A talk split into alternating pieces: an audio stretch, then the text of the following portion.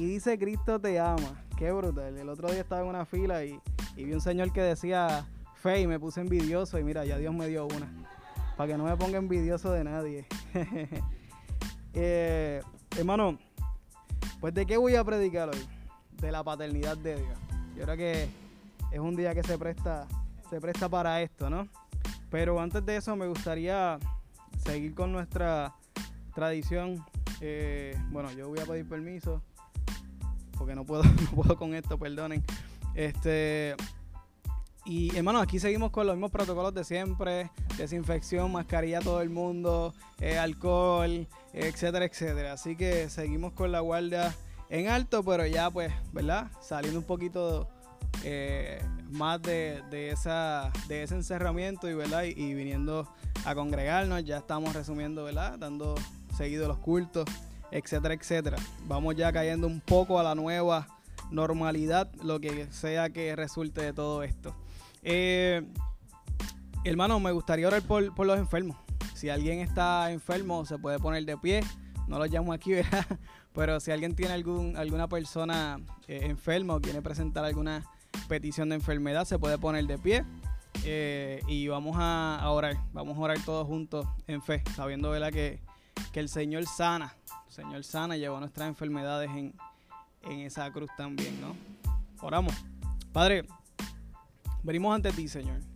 Eh, con nuestras enfermedades o con nuestras personas que amamos eh, en las manos, Señor, y en nuestros pensamientos, Señor, los ponemos a los pies de la cruz. Eh, esas preocupaciones, esas enfermedades, las ponemos a los pies de la cruz, Señor. Sabemos que tú eres, Señor, el Dios todopoderoso, Señor. Tu poder sigue siendo ilimitado y para ti no hay nada ni siquiera difícil, Señor.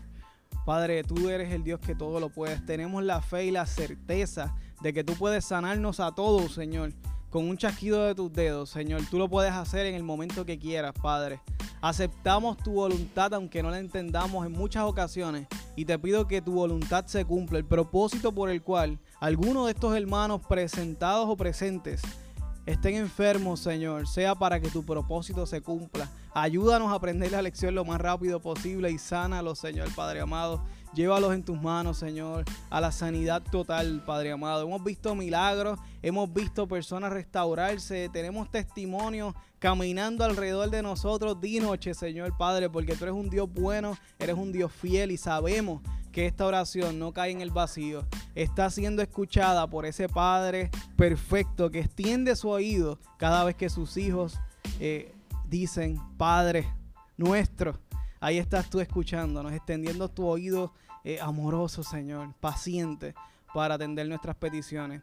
Hemos confiado, Señor, en lo que hemos orado, ponemos nuestras cargas, nuestras enfermedades en tus manos y creemos que así lo harás según tu voluntad, en el nombre poderoso de Jesús. Amén. Bueno, hermanos, voy a hablar del entrenamiento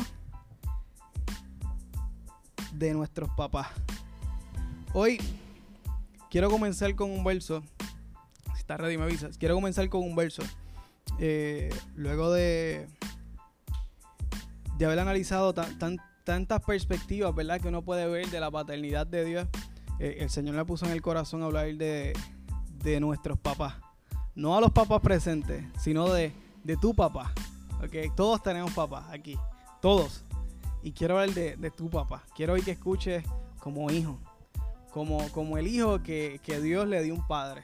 Eh, y, quiero que lo escuches. Quiero comenzar con este verso de Efesios 6, 1 al 4. Dice, hijos, obedeced en el Señor a vuestros padres, porque esto es justo.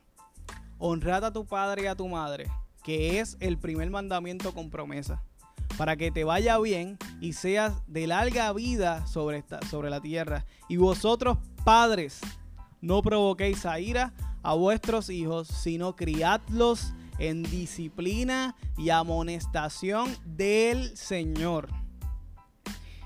Esa palabra padre en el verso 4, pónmela por ahí. En el verso 4 dice pater. No habla de la primera, padre y madre o parientes, no, no, dice pater. Esa palabra pater se refiere al varón únicamente. Ese verso 4 es dirigido al varón. Y vamos a verlo cómo Dios, puede, puedes quitarlo, como Dios, ¿verdad?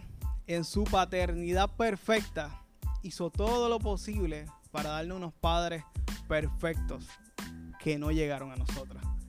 ¿Verdad? Llegaron unos padres imperfectos, pero Dios hizo todo lo posible. vamos a ver cómo Dios hizo todo lo posible para que llegaran a nosotros unos padres perfectos. Vamos a orar. Padre, venimos ante ti nuevamente en esta ocasión con nuestro corazón en las manos. Eh, con nuestros oídos abiertos, queremos que nuestro corazón se convierta en tierra fértil. Queremos que, que todo lo que hemos pensado de nuestros padres terrenales, terrenales sean aclarados a la luz de nuestro Padre perfecto y celestial que eres tú. Te pido que, que nos permitas ver a nuestros padres terrenales desde la óptica del Padre celestial, desde el Padre perfecto, ver a los padres imperfectos, no a la inversa, Señor. Abre nuestro corazón para que hoy podamos ver una, algo distinto de ti, Señor, y enamorarnos más de ti, más de lo que estamos, o empezarnos a enamorar de ese Dios todopoderoso y perfecto. Gracias, Señor. Gracias. Dirígeme en cada una de mis palabras y que seas tú confirmando en el corazón de mis hermanos la palabra que tú has puesto en mis labios el día de hoy, Señor. Te entregamos todo este tiempo y nos agradecemos muchísimo de poder estar aquí presencialmente buscando tu rostro y escuchando tu palabra. Gracias Señor, en el nombre de Jesús. Amén. Eh, me gustó ahorita que Luis estaba en la, en la, en la oración de, de, adoración. Luis terminó la oración con felicidades, amén. y le dijo felicidades a Dios, ¿verdad? Uno piensa en esa, ¿verdad? Eh, así que gracias Luis por esa, nos da una perspectiva, ¿verdad? De que, de, que, de que Él es nuestro Padre, Él es nuestro Dios, es nuestro Señor, pero es nuestro Padre. Hermano, la palabra pater aparece más de 418 veces, padre, ¿verdad? En la Biblia. Eh, así que es importante para Dios eh, su paternidad hacia nosotros. Y cuando Dios crea a Adán y a Eva, ¿quién estaba con ellos en el, en el jardín de Edén? Él. ¿Su diseño cuál era? Estar él. Cuidarlo él, todo el tiempo. Cuidarlo él. Criarlos él. Enseñarlos él. Pero hubo una ruptura, ¿no? Eh, pero Dios como quiera hizo lo posible. Ya mismo me caigo con este cabrón. Hizo lo posible. Eh, porque para Él nuestra crianza era importante. Y nos dio dos, dos padres, mamá y papá. Pero nos dio a papá. ¿Ok? Nos dio a papá y nos dio dos. Con diferentes roles, con diferentes emociones, de diferentes formas. Pero nos dio a papá. Eh, que era su rol. ¿Verdad? Su rol de padre. Eh, él diseñó una paternidad perfecta para cada uno de nosotros. Y sí, muchos pensarán, pero ¿y por qué no me llegó? Bueno, la voluntad del hombre está presente. El pecado de tu padre, el pecado de los que le hicieron daño a tu padre y los que le hicieron daño a los que le hicieron daño, se fue acumulando hasta que te llegó a ti. Eh, si llegó algo de padre, Si llegó alguna figura de padre, eh, llegó a ti eh, corrompida. Pero, pero para Dios, ¿verdad? Era, es muy importante la, la paternidad. Y quisiera comenzar, hermano, hablando del diseño perfecto de Dios en la creación.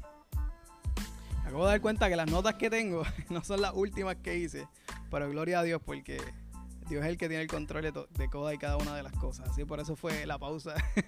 Pero nada, hermano, Dios, Dios es perfecto, Dios sabe todas las cosas, Dios sabe el mensaje que va a estar yo. Bueno, si me las traes te lo agradezco, brother. Voy a quedarme ciego con el celular, pero pero ahí vamos. ¿Viste? ¿Viste? Porque yo felicito siempre a los de audiovisual. Es que están brutales, son una bendición. Un aplauso a hice otra vez. Donde quiera que me invitan a predicar, los mando a aplaudir los audiovisual. Porque son una, algo excelente. Así que, vamos bien. Y, hermano, quiero hoy que escuchen con oídos de hijos. Porque ustedes son hijos de un padre, ¿ok? Se lo repito, para que, para que no lo olviden. Hoy quiero que escuchen como, como los hijos de sus padres. Y no del Padre Celestial, del Padre Terrenal. Eh, hermano, Dios hizo una paternidad perfecta para cada uno de nosotros y comenzando por la creación, la naturaleza. Dios nos enseñó y nos recuerda muchísimas cosas, ¿verdad? Porque, ¿Por qué nos recuerda cosas? Bueno, pues porque Jesús entrenó a sus discípulos o no. Jesús entrenó a cada uno de sus discípulos. Y hay un proceso hermoso. Hay un, libro que se llama Lead, Like Jesus y te enseña, ¿verdad? es como un estudio bíblico del discipulado y el liderato de Jesús a través de sus discípulos. Él enseñó lo básico. Le dijo, mira, aquí está esto, el sermón del monte, las parábolas. Después venía, se lo decía al mundo las parábolas y venía y después se las explicaba. Después que le enseñó lo básico, los dejó y se fueron por ahí a hacer milagritos. Después no pudieron eh, librar a, uno de un demonio, ¿se acuerdan? Y después los volvió a corregir. Después los, los, echó un poquito más allá y ya iban solos en una barca. Y Pedro estaba envalentonado. No, yo voy a caminar por las aguas contigo. Y se cayó y lo volvió a levantar. Le dijo, ten fe. Y volvió y los envió. Después los dejó solos.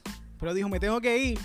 Pero envió el Espíritu Santo para que los guíe. Y ahí estaban completamente solos hasta el sol de hoy. Que tenemos el Espíritu Santo. Pero fue un proceso, ¿no? Y pregunto yo, si para, para Dios la paternidad es tan importante que Él mismo se llama Padre. ¿verdad? Y permitió que en la escritura, en la de nosotros, ¿verdad? Se, se registran 418 veces esa palabra o referencias a esa palabra. ¿Ustedes creen que Él no hizo lo posible por entrenar a nuestros padres para que nosotros recibiéramos unos buenos padres? Pues sí. Y, vamos a ir por la palabra. Porque nuestros padres recibieron en el diseño perfecto de Dios un entrenamiento directo de parte de Dios para ser los mejores padres como Él lo era. Y vamos poco a poco. Primero nos dio unos recordatorios hermosos de la creación. Estaba buscando la paternidad en el reino animal y hay muchas cosas brutales, solamente voy a mencionar algunas. Y hay, hay, hay, uno, hay unos pingüinos bien graciosos que el, que el papá es el que empolla los huevos. Eh, en medio del invierno, bueno, ahí siempre ¿verdad? Está, congelado, pero la mamá es la que sale a buscar comida y él se queda en ayuno cuidando a sus hijos. Otro, otro papá que vi brutal fue el, el, el zorro, el lobo. ¿Ok? El lobo no solamente es el que cría a los hijos y le enseña a cazar, eso no siempre pasa en todos los, en todos los animales, el, el toro sí lo hace, le enseña a cazar, pero durante el parto y después del parto, el papá lobo es el que va a buscar el alimento y va a cuidar a la mamá y a los hijos. Un padre excelente. Eh, podemos ver el, el, el hay, hay, una ranita bien fea, de hecho, y, y media. sí, feita. Pero ese, ese sapo se come los huevos, los mil y pico de huevos que puedan ser, se los pone en su boca, se queda en ayuno, no se los traga y cuando están más o menos ready, solo Dios sabe cómo él sabe, los bota y entonces es que salen sus hijos. Y se queda en ayuno todo ese tiempo para proteger a sus hijos. Ese, ese aspecto de protección lo vemos en todas partes. Si lo vamos a ver en, el, en, la parte eh, de las plantas, podemos verlo tan cerca como, como, para nosotros puertorriqueños como la mata de plátano. ¿Qué tiene que hacer la mata de plátano? Cuando nace un hijo, ¿qué pasa con la planta principal? Se muere, ¿verdad? Mengua para que sus hijos crezcan. Y, María que tiene muchas flores, ¿qué pasa con las plantas cuando le salen hijitos? Tienes que sacárselos porque si no ninguno de los dos crece porque la mamá no va a matar sus hijos. Tienes que sacarlo para que crezcan aparte. La naturaleza nos enseña, ¿verdad? Nos trae recuerdos del perfecto diseño de Dios para la paternidad y la maternidad. Pero hoy, ¿verdad? Vamos a hablar de nuestros papás. Pues, hermano, Dios nos dio un entrenamiento al igual que sus discípulos. Y, y, vi una cosa hermosa, ¿verdad? Al tener en mis manos a un recién nacido. Y todas las cosas, una, dos recién nacidas, ¿verdad? En mi caso. Todas las cosas del carácter de Dios que Él nos fue mostrando y Él nos va cultivando solamente por tener nuestro recién nacido. El diseño de Dios es que papá y mamá estén juntos criando a la criatura, ¿cierto? ¿Verdad? Estamos hablando del diseño de Dios, yo no estoy hablando de lo que ocurre, eso vamos a hablar luego. Vamos a hablar del diseño de Dios, la intención de Dios. Cuando yo recién estamos paridos, que llegamos, ¿verdad? Nos presentamos donde sea, lo primero que me preguntan es, ¿y estás durmiendo? ¿Verdad? ¿Por qué? Porque los hijos lloran muchísimo por la noche. Mira, Lucy que está ayudando con los nietos, se está recordando, está recordando cada detalle de eso. Se despiertan una hora, a veces media hora, dos horas. La mía durmió el otro día cuatro horas, cinco horas. Estábamos contentísimos, ¿verdad? Eh, y estamos, nos mantenemos despiertos durante esa noche. ¿Y acaso eso no es una cualidad de Dios? Hay un salmo que dice, Salmo 121, del 1 al 4, dice, alzaré mis ojos, mis ojos a los montes. ¿De dónde vendrá mi socorro? Mi socorro viene de Jehová que hizo los cielos y la tierra. No dará tu pie al resbaladero no se dormirá el que te guarda. He aquí, no se adormecerá ni dormirá al que guarda a Israel. El quedarnos despiertos por obligación es un entrenamiento casi obligado que Dios nos da para que nosotros formemos su carácter. ¿Acaso Dios podía haberle hecho el estomaguito más grande a los bebés para que durmieran ocho horas? Seguro que lo pudo haber hecho los, los ojos poco crecen, ¿verdad? Y, sí, eh, es falso de que los ojos no crecen. La, la, ¿verdad? La bola de los ojos sí crece, pero poco. Pudo haber hecho con el estómago, ¿verdad? Y que tomara leche y se quedaran, pero no lo hizo. No lo hizo, los hizo así, con un estómago pequeño, para que se levantaran. ¿Y qué nosotros podemos, qué nosotros podemos aprender de esa cualidad de Dios? Hermano, es el sacrificio del cuidado el sacrificio de cuidar a nuestros hijos. Y Dios nos enseñó, ¿verdad? Y le enseñó a nuestros padres, ese era el diseño, que nuestros padres aprendieran, el sacrificio del cuidado. Otra característica es que los padres, algo que hacemos durante todo el día es cambiar pañales, estar pendiente de la comida, ¿verdad? Que si los gases, que sí que bañarlos, ese cuidado, ese servicio consistente que tenemos que hacer. Y esto y hay que estar pendiente, ¿verdad? De cada alimento. Y, quiero leerles Lucas 12:29. Dice, vosotros pues no os preocupéis por lo que habéis de comer ni por lo que habéis de beber, ni estéis en ansiosa inquietud, porque todas estas cosas busca la gente del mundo, pero vuestro Padre sabe que tenéis necesidad de estas cosas. Mas buscar el reino de Dios y su justicia y todas las cosas serán añadidas. Nuestros hijos, cuando están recién nacidos, no nosotros no tenemos que preocuparnos por buscar la comida, porque era responsabilidad de nuestros papás proveernos la comida. ¿No les parece eso igual a eso? ¿Y cuál es la responsabilidad de los hijos? Crecer. ¿Y cuál es la responsabilidad de nosotros? Crecer en Dios. ¿Ok? Así que Dios sí, otra característica que le enseñó a nuestros padres o que tenía la intención de enseñar a nuestros padres era de que los cuidáramos, de que, de que nos cuidaran, ¿verdad? De que nos alimentaran. Porque nosotros teníamos que estar solamente enfocados en una cosa, en vivir. no hacíamos nada más, solamente vivir. Y es lo mismo, ¿verdad? Que, que es el carácter de Dios en nuestra vida.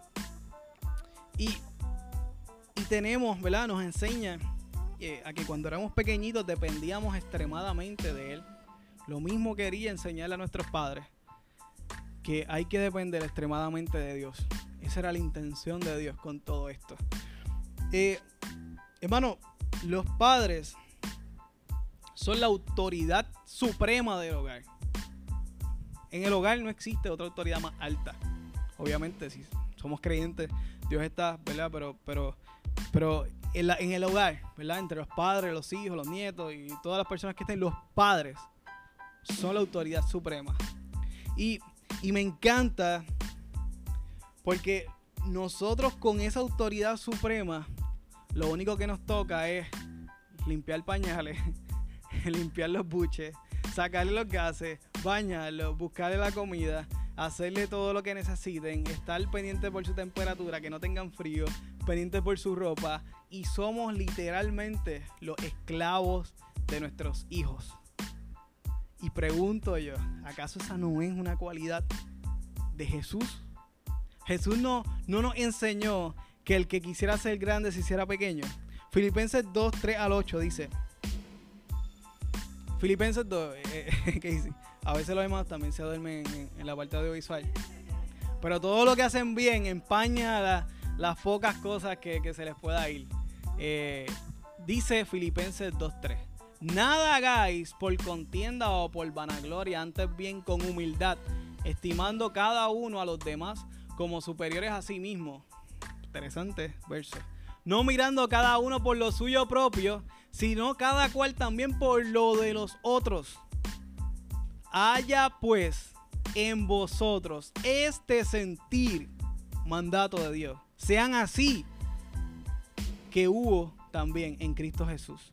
Y aquí dice qué fue lo que él hizo, el cual, siendo en forma de Dios, no estimó el ser igual a Dios como cosa que aferrarse, sino que se despojó de sí mismo, tomando forma de siervo, hecho semejante a los hombres, y estando en, el, en la condición de hombre, se humilló a sí mismo, haciéndose obediente hasta la muerte y la muerte de cruz. Como esclavo de nuestros hijos, como sirviente 24/7 de nuestros hijos, Dios nos está, ¿verdad?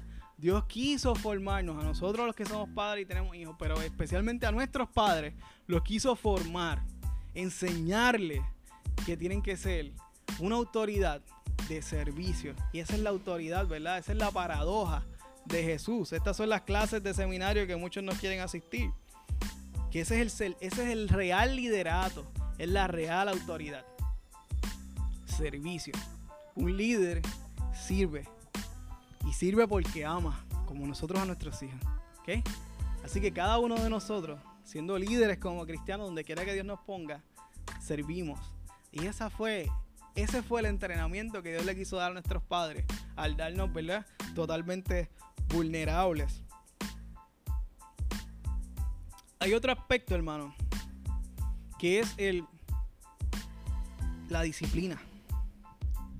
La disciplina, como quiera que lo quieran hacer, ¿verdad? Ya sea pegándole con una regla o castigando, lo que sea que vaya a hacerle disciplina, ¿verdad? Es un tema que no nos gusta hablar, pero es importantísimo y les voy a decir por qué es importante. Aunque hoy en día hay mucha crítica de todos los tipos de disciplina y cada, hay tantas disciplinas como personas disciplinen y, tantas perspectivas de lo que se debería hacer y los traumas y esto y las historias que se hacen y los que los arrollaron en arroz y ahora los que no quieren ni tocar a sus hijos y los hijos son los jefes de la casa, etcétera, etcétera, etcétera. Pero aquí hay un verso bien importante, hermano, que tenemos que tener de perspectiva por la, la razón que nuestros padres, Dios los llevó a disciplinarnos. Y está, hay dos, ¿verdad? En particular, Proverbios 3. Dice, no menosprecies, hijo mío, el castigo de Jehová, ni te fatigues en su corrección. Porque Jehová al que ama, castiga, como el Padre al Hijo, a quien quiere. El otro texto de Hechos 12, 7, me avisas cuando lo, tengas por ahí, también nos enseña otra perspectiva de la disciplina de Dios. Dice, si soportáis la disciplina, Dios os trata como hijos. Porque ¿qué hijo es aquel a quien el Padre no disciplina? Pero si se os deja sin disciplina, de la cual todos han sido partícipes, entonces soy bastardos y no hijos.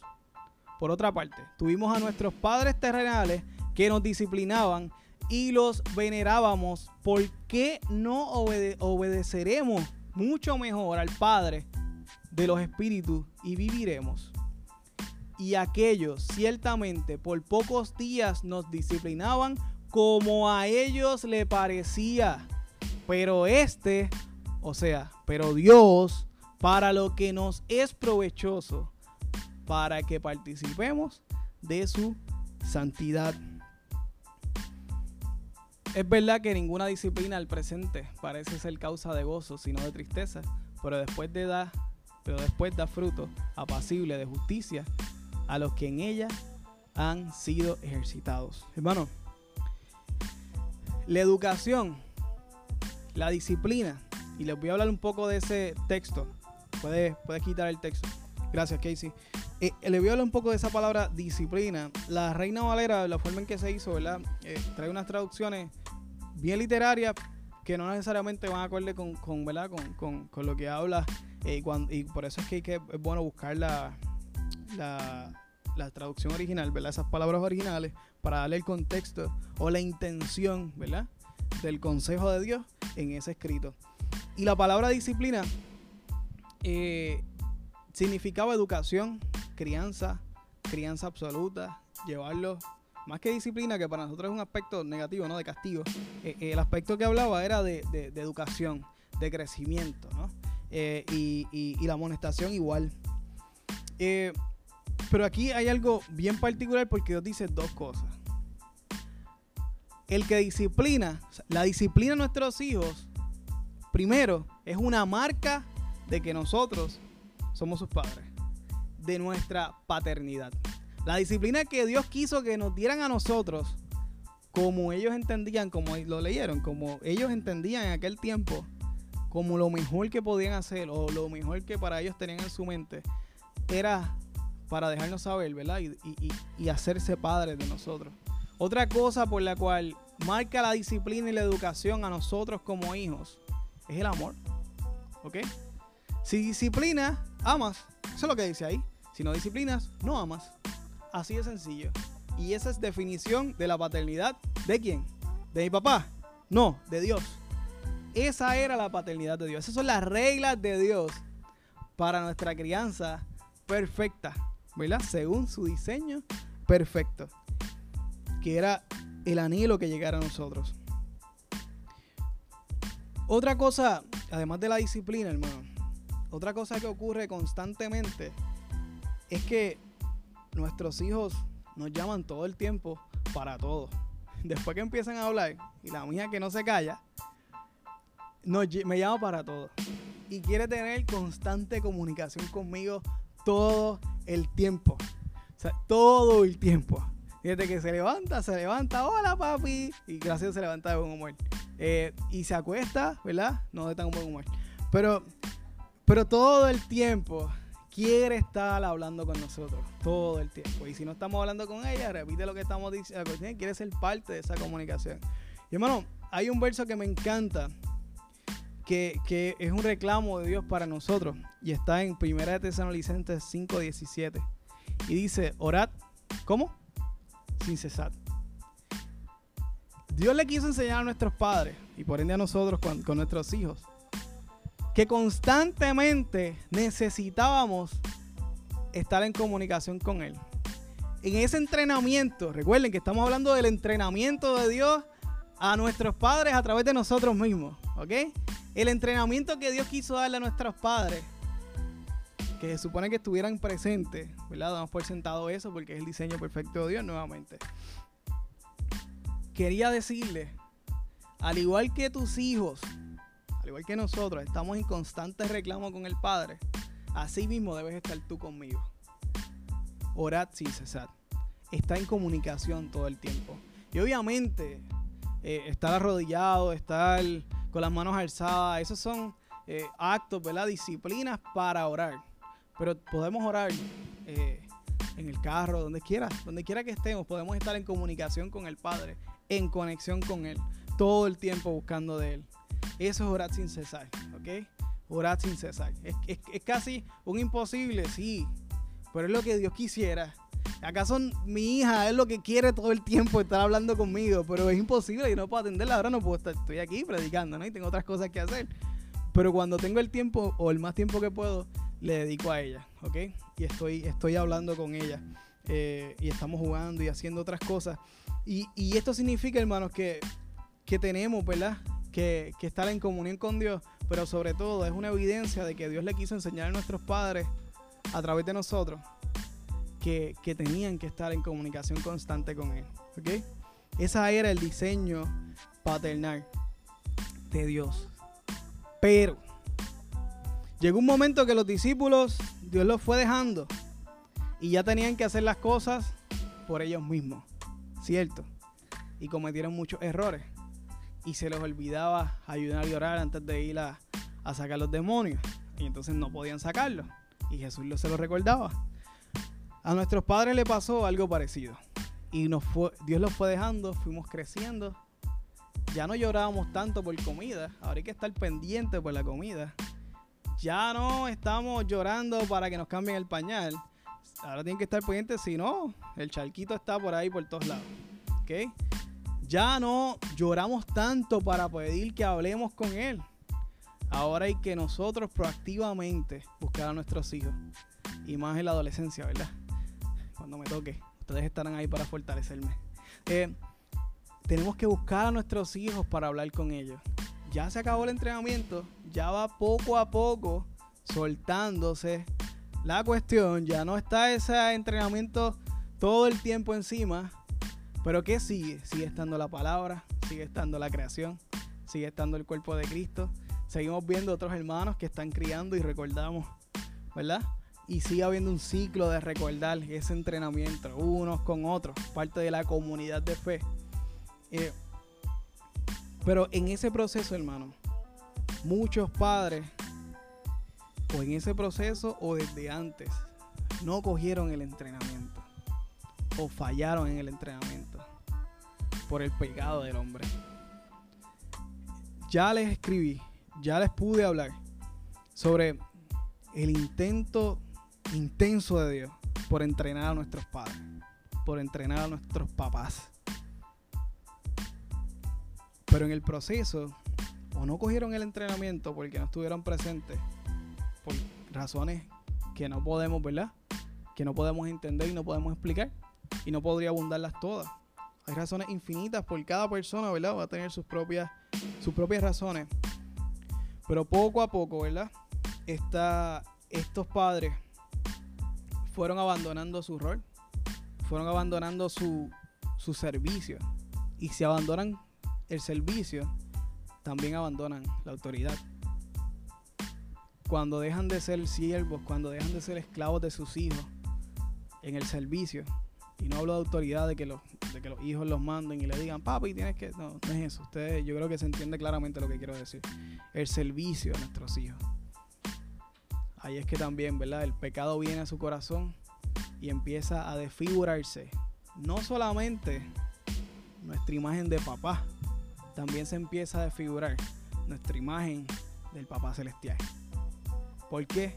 Porque tendemos a ver al papá celestial como vemos a nuestro papá terrenal que falló en su entrenamiento y falló en su seguimiento. Y no tuvo quien le recordara, tienes que ayudar a orar para poder sacar demonios. Tienes que servir a tus hijos, tienes que buscarlos, tienes que hablar con ellos. No puedes dejarlos solo encerrado en un cuarto jugando PlayStation todo el día. Tiene que haber comunicación.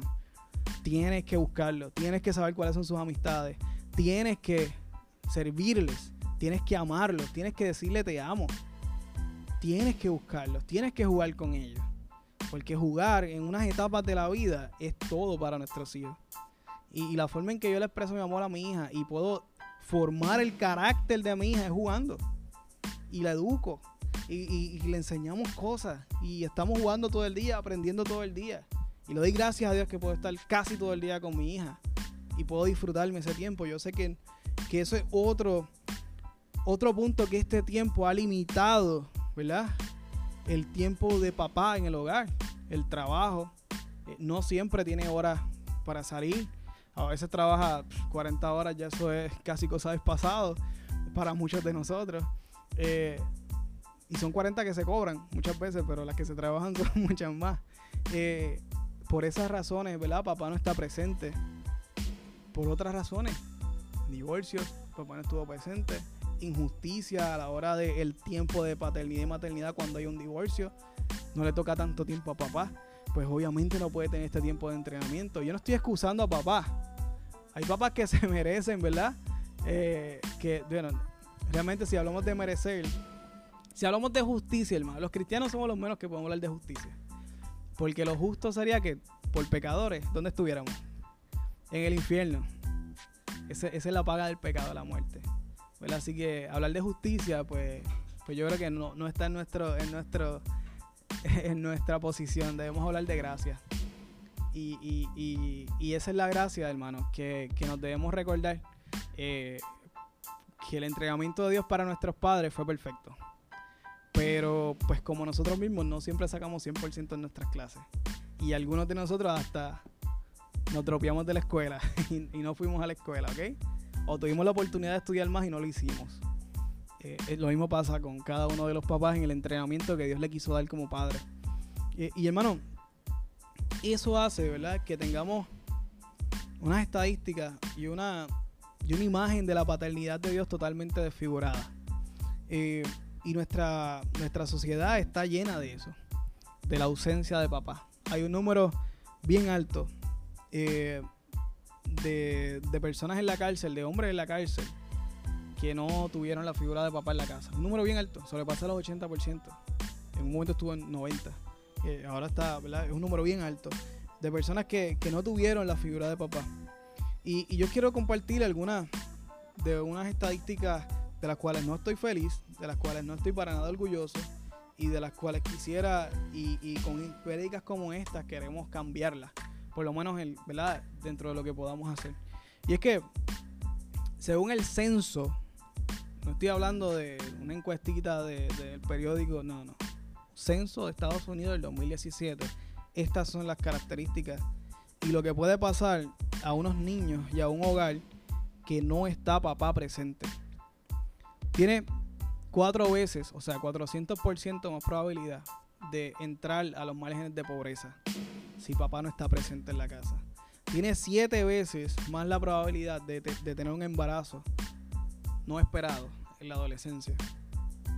Y con todo lo que eso conlleva. Tiene mucha más probabilidad de tener problemas de comportamiento, pelea.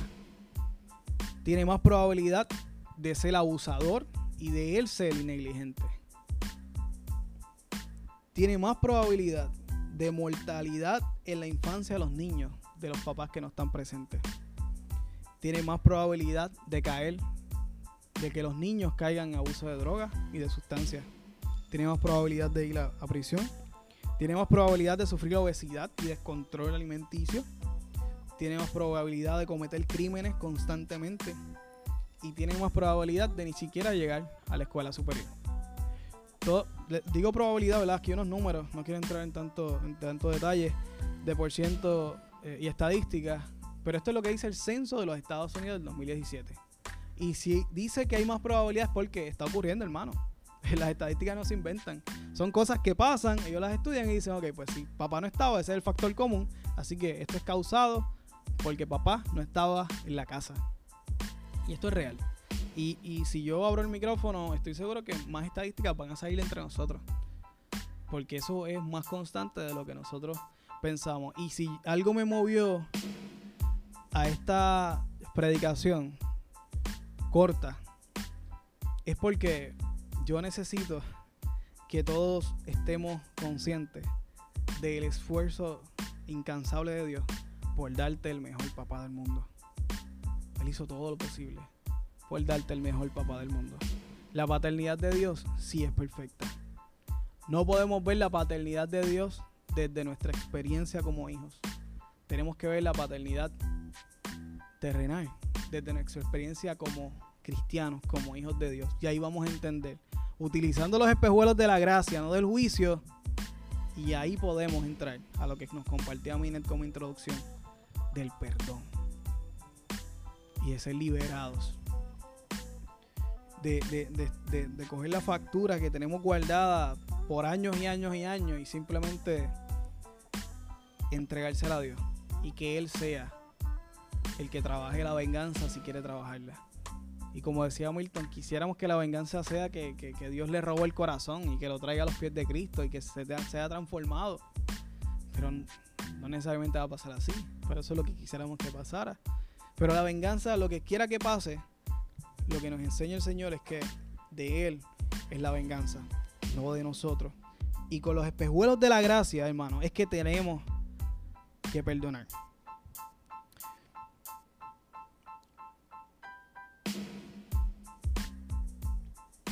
Con esta experiencia, hermano, ¿cómo ustedes creen que el mundo puede ver una paternidad celestial? Si es a nosotros y se nos incomoda esta petición que le estoy haciendo, miren a su Padre terrenal desde la perspectiva del Padre celestial. Imagínense allá afuera cómo está eso. ¿Por qué ustedes creen que el Día de los Padres yo he escuchado cosas horribles? O hasta el Día de los Perros he escuchado. ¿Por qué ustedes creen que el Día de los Padres no hay tantas ofertas que te estén llegando al teléfono? 50% de descuento del Día de los Padres. Eso no pasa como el Día de los Madres. No están tantos anuncios de la televisión. Llévate tres teléfonos para que compartas con papá. Como pasa con el Día de Mamá. ¿Verdad? Sea, ni siquiera el mercado, que se aprovechan de todo, ve una oportunidad de aprovecharse en el Día de los Padres. Porque para nuestra sociedad el Día de los Padres, ya mismo lo quitan. No me extrañaría. Gracias por celebrarlo. Gracias por celebrarnos. Y, y gracias porque reconocen ese rol y la importancia de... Y yo creo que la, que, la, que la iglesia de Jesucristo, no importa lo que el gobierno haga, debemos seguir celebrando el Día de Papá. Como decía Luis, el Día ¿verdad? de nuestro Padre Celestial. Eh, hermanos, vemos que el plan de Dios siempre fue perfecto. Y que la razón es que el terrenal no lo siguió. Eh, eso no era la, la, potestad de Dios. Al igual que nosotros voluntariamente todos sabemos que, que, simplemente sabemos lo que tenemos que hacer y no lo hacemos. Y, decimos, Señor, no. En esta área de mi vida no te vamos a meter. O yo no quiero hacer No quiero orar, voy a hacer otra cosa. No quiero leer, voy a hacer, no voy para el culto, voy a hacer otra cosa. Y, y, no, y nos rebelamos contra, como, como mini rebeliones, ¿verdad? Que a veces le hacemos a Dios, o grandes rebeliones que le hacemos a Dios. Y eso es como un golpe de estado al reino de Dios en nuestro corazón. Eh, en nuestro corazón hay un trono, ¿verdad? Esto lo digo de forma figurativa, ¿verdad? Esto es un ejemplo simbólico. En nuestro corazón hay un trono y, muchas veces queremos sacar a Dios. Y cada vez que en ese trono sacamos a Dios, es un golpe de estado que le estamos dando al reino de Dios en nuestra vida. Así cuando le decimos, venga Señor, tu reino, cada vez que, que, lo ignoramos le estamos dando un golpe de estado. Y nos estamos haciendo nosotros mentirosos al, al clamar la famosa oración de Padre Nuestro, que fue el modelo de oración. Señor, ¿cómo nos vamos a comunicar con papá? Comunícate así. Papá, que estás en los cielos. Eso fue lo que quiso decir el Señor. Bendito sea tu nombre. Nuestro Padre Celestial sigue siendo el mismo. Su amor paternal para nosotros no cambia. Por eso es que hizo todo lo que hizo de venir, de enviar a su Hijo, su amado Hijo, para restaurarnos nuestra comunión y nuestra paternidad con cada uno de nosotros. Para amarnos y hacernos hijos. Hablamos que la marca del amor es la disciplina. Dios nos viene a enseñar su ley y nos, se acerca a nosotros. Lo que me encanta del cristianismo, la religión, hermano, las religiones no son todas iguales. Todas las otras religiones son un intento del hombre por alcanzar una deidad.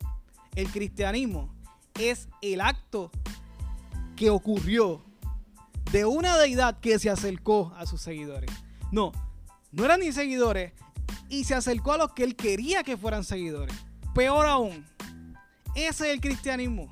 Ese es el acto paternal de buscar a sus hijos. Ese es el cristianismo. Por eso el cristianismo no es como las otras religiones.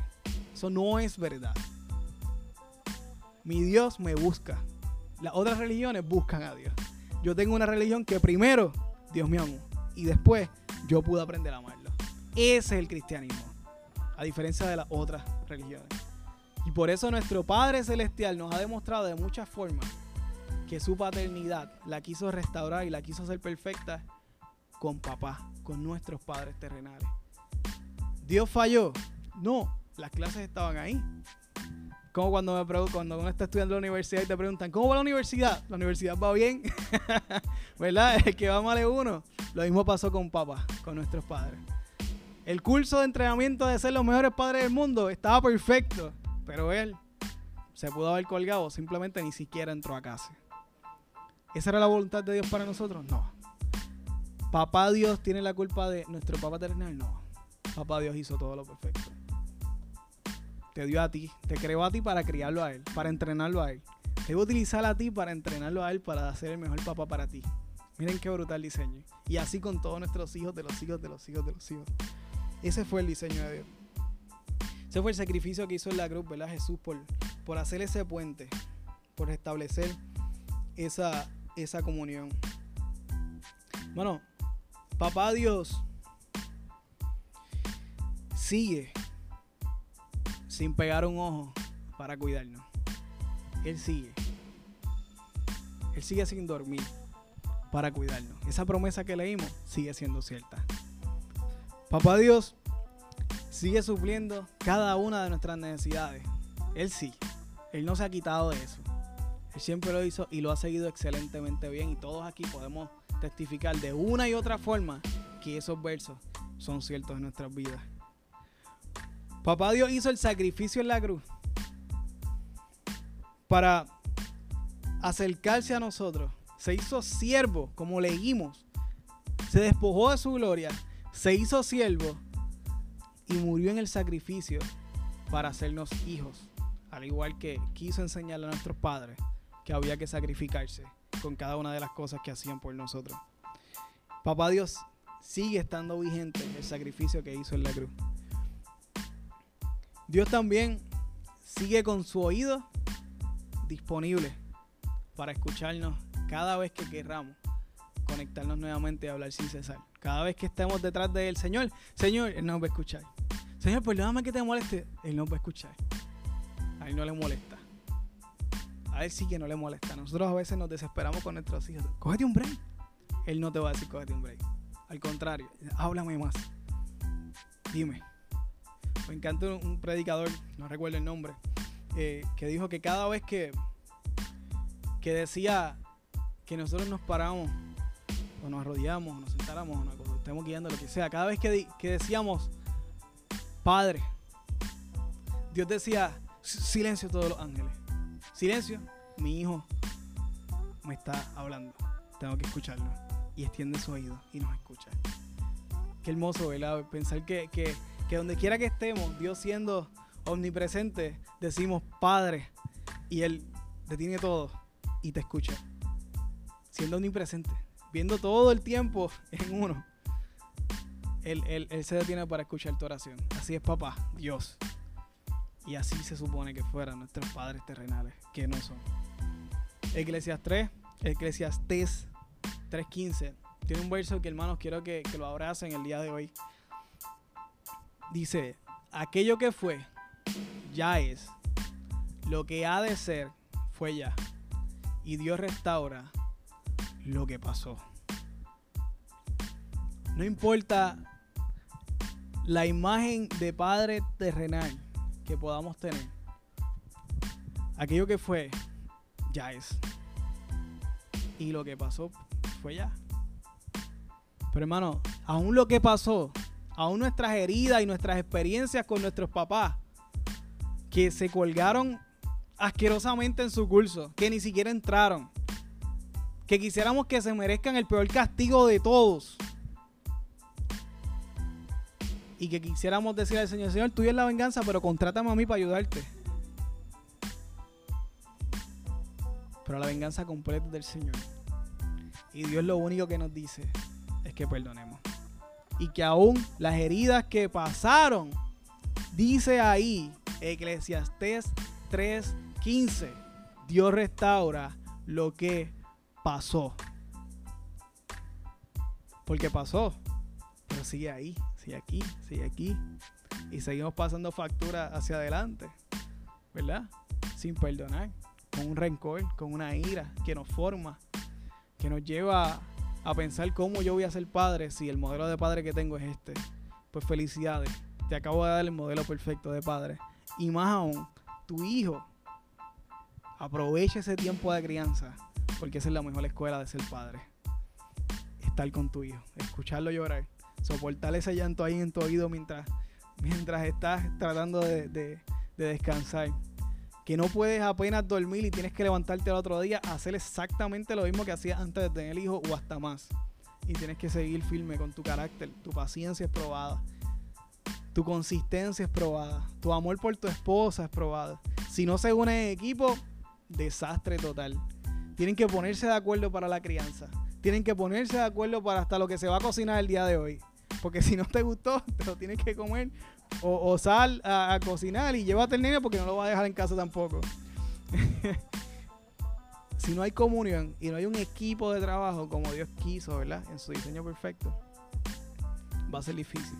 Pero cuando estamos en comunión, en el hogar, cuando tenemos comunicación con nuestra esposa, cuando tenemos amor por nuestros hijos, cuando marcamos nuestra paternidad a nuestros hijos, yo soy un papá que cría, le estamos demostrando, yo soy papá. Yo soy un papá que disciplina, le estamos demostrando que hay amor. Y eso es, eso es lo, que va, lo que vamos a dejar en esta sociedad. Un hijo con una fortaleza, como Minet nos ministró aquí, que tiene unas experiencias increíbles de papá.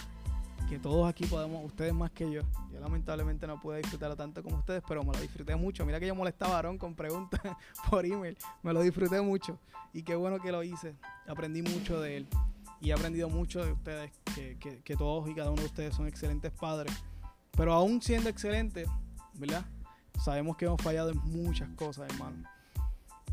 Salmo 147, 3 dice, Él sana a los quebrantados de corazón y venda sus heridas que pasaron.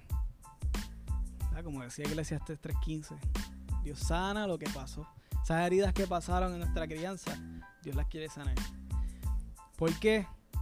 Porque aunque tú no lo creas, eh, esas heridas están limitando tu forma de relacionarte con papá Dios. Y cada vez que escuchas la palabra padre de parte de Dios, es, incómoda. Porque la figura que viene a tu mente es la de papá terrenal. Pero Dios quiere sanar las heridas de tu papá terrenal. Para que cuando escuches padre, te emociones. Y, y para mí es difícil decirlo. Yo tuve un excelente padre. El mejor del mundo. Si usted pensó que usted lo tenía, lo tengo yo. Lo tuve yo. El mejor del mundo y se me hace difícil, ¿verdad? Decirle a alguien que, tuvo una paternidad difícil o una crianza difícil que lo haga.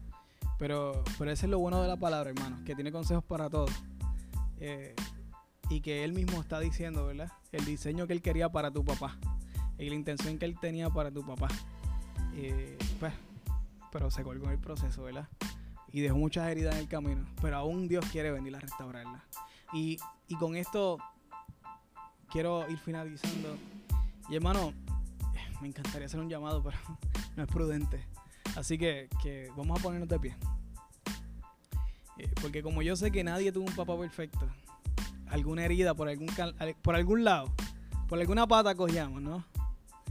Así que vamos delante de, papá. Vamos delante de papá y recordarle que él prometió que le iba a sanar herida. Recordarle que él prometió que le iba a sanar lo que pasó. Eh, a él le encanta que le recuerde sus promesas, no te preocupes no se molesta. Eh, y recordarle que que tú necesitas un padre. Que probablemente todavía hay vacíos de papá. Y, pedirle a Dios que te muestre primero qué necesidades tú tienes. Y, luego que, que las que las cubra. ¿Verdad? Él dijo que las iba a sanar. Él dijo que quería ser tu papá vamos a ser honestos, hermano. Vamos a cerrar nuestros ojos.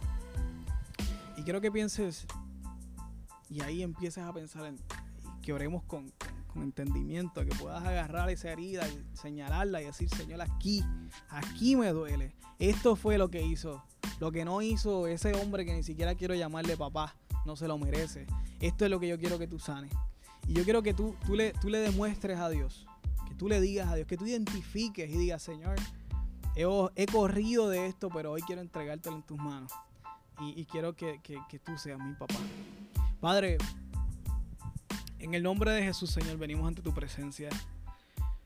Venimos tal y como somos. Porque tú nos amas tal y como somos, Señor, tú lo dijiste. Y, así heridos, Señor, como estamos, por algunas heridas que podemos tener o muchas por nuestro papá terrenal que no aprendió de tu entrenamiento, vengo ante ti, Señor, a que tú sanes nuestras heridas, a que tú sanes los corazones que estén quebrantados, Señor, que le huyen a estos temas, incluso hasta las mismas películas de paternidad le huyen, le huyen a todo el tema de paternidad, incluso a ti mismo, Señor. Yo te pido que hoy tú acerques tus corazones con lazos de amor, que hoy tú sanes sus heridas, que hoy tú cumplas la promesa que dijiste de que tú mismo vendarás sus heridas y ellos aprendan a amar. Que ellos aprendan a amarte a ti. Que nos atrevamos, Señor, a amarte. Y aunque nuestros padres quebrantaron nuestra confianza y quebrantaron su rol en muchos aspectos, Señor, tú no lo has hecho. Acuérdanos tus promesas, sana nuestras heridas y restaura, por favor, nuestra visión de Padre. Queremos verte como el Padre perfecto y no podemos por nuestras heridas. Ayúdanos, Señor, a verte como tú quieres que te veamos, Señor. Como tú eres, Padre. Tal y como eres, Padre amado. Queremos verte. Abre nuestros ojos, Señor, de hijos espirituales. y no nos permitas verte con los espejuelos de nuestra crianza terrenal, sino desde nuestra una, una visión limpia de hijos nuevos, hechos nuevas criaturas, sanados por, tu, por tus mismas manos, Señor. Queremos verte, Señor. Queremos verte como Padre, queremos gozarnos, queremos disfrutar tu paternidad, queremos disfrutarla, Señor. Queremos estar contigo siempre, queremos llamarte siempre, queremos molestarte siempre. Queremos que tú cubras nuestras necesidades y nosotros sentir la confianza de que las vas a cubrir. No como nuestros padres terrenales que en muchas ocasiones no las cumplieron, sino que queremos tener la confianza de que tú sí lo harás, Señor. Queremos saber de que tú estarás para escucharnos, no como nuestros padres terrenales que puede que no nos hayan escuchado nunca Señor, pero tú sí quieres escucharnos todo el día. Quieres escucharnos, Señor. Queremos verte así. Queremos saber que eres un siervo para nosotros, que te hiciste siervo, que nos sirve, que nos ama, Señor. Y enséñanos a servir como tú lo hiciste. Porque nuestros padres no lo hicieron, Señor. Permítenos amar de la forma más pura y limpia, Señor. Coge nuestras deudas las deudas y las facturas que tenemos a nuestros padres que le estamos pasando a todo el mundo y, y, y tómalas, Señor, las ponemos en tus manos, las quemamos en tu fuego santo para que tú nos liberes y nos permitas perdonar, Señor. Señor, sana los corazones que hay en este lugar y que nos están viendo en la conexión. Señor, sana hoy los corazones quebrantados, Dios. Mete tu mano, Señor, en sus vidas. Muéstrale tu amor, Señor, incondicional. Llénalos de tu presencia. Dale consuelo y sanidad a cada uno de ellos, Señor. Déjale saber que tu paternidad sigue vigente, que tu paternidad sigue activa para ellos y que es una paternidad perfecta que ellos no conocen, Padre. Enséñanos a, a ser hijos de un Padre tan amoroso como tú.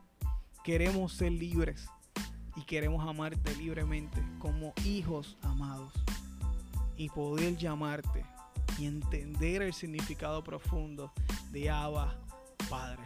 Eres nuestro papito amado, Señor. Y queremos aprender a, llamarte a ti de una forma así tierna, Señor, como, como lo hacía yo con mi papá, como se supone que cada uno de nosotros hiciéramos, pero Señor, no todos tuvieron ese privilegio. Pero qué bueno que, que, lo tendrán contigo. Qué bueno que tú mismo pusiste en la escritura que esa es nuestra máxima expresión Papito amado, Agua Padre, gracias Señor. Restaura los corazones. Comienza un proceso, Señor, de sanación hoy. Y permite, Señor, que nos dejemos sanar por ti. Gracias porque nos has dado la confianza suficiente para saber de que estamos en buenas manos. Eres nuestro alfarero, eres nuestro Señor, eres nuestro Dios. Pero hoy queremos verte como papá. Gracias por este tiempo, Señor. Te bendecimos, Dios. Amén y amén. Hermanos, eh, los que están conectados, Dios les bendiga. Gracias por estar conectados. Y con esto damos fin.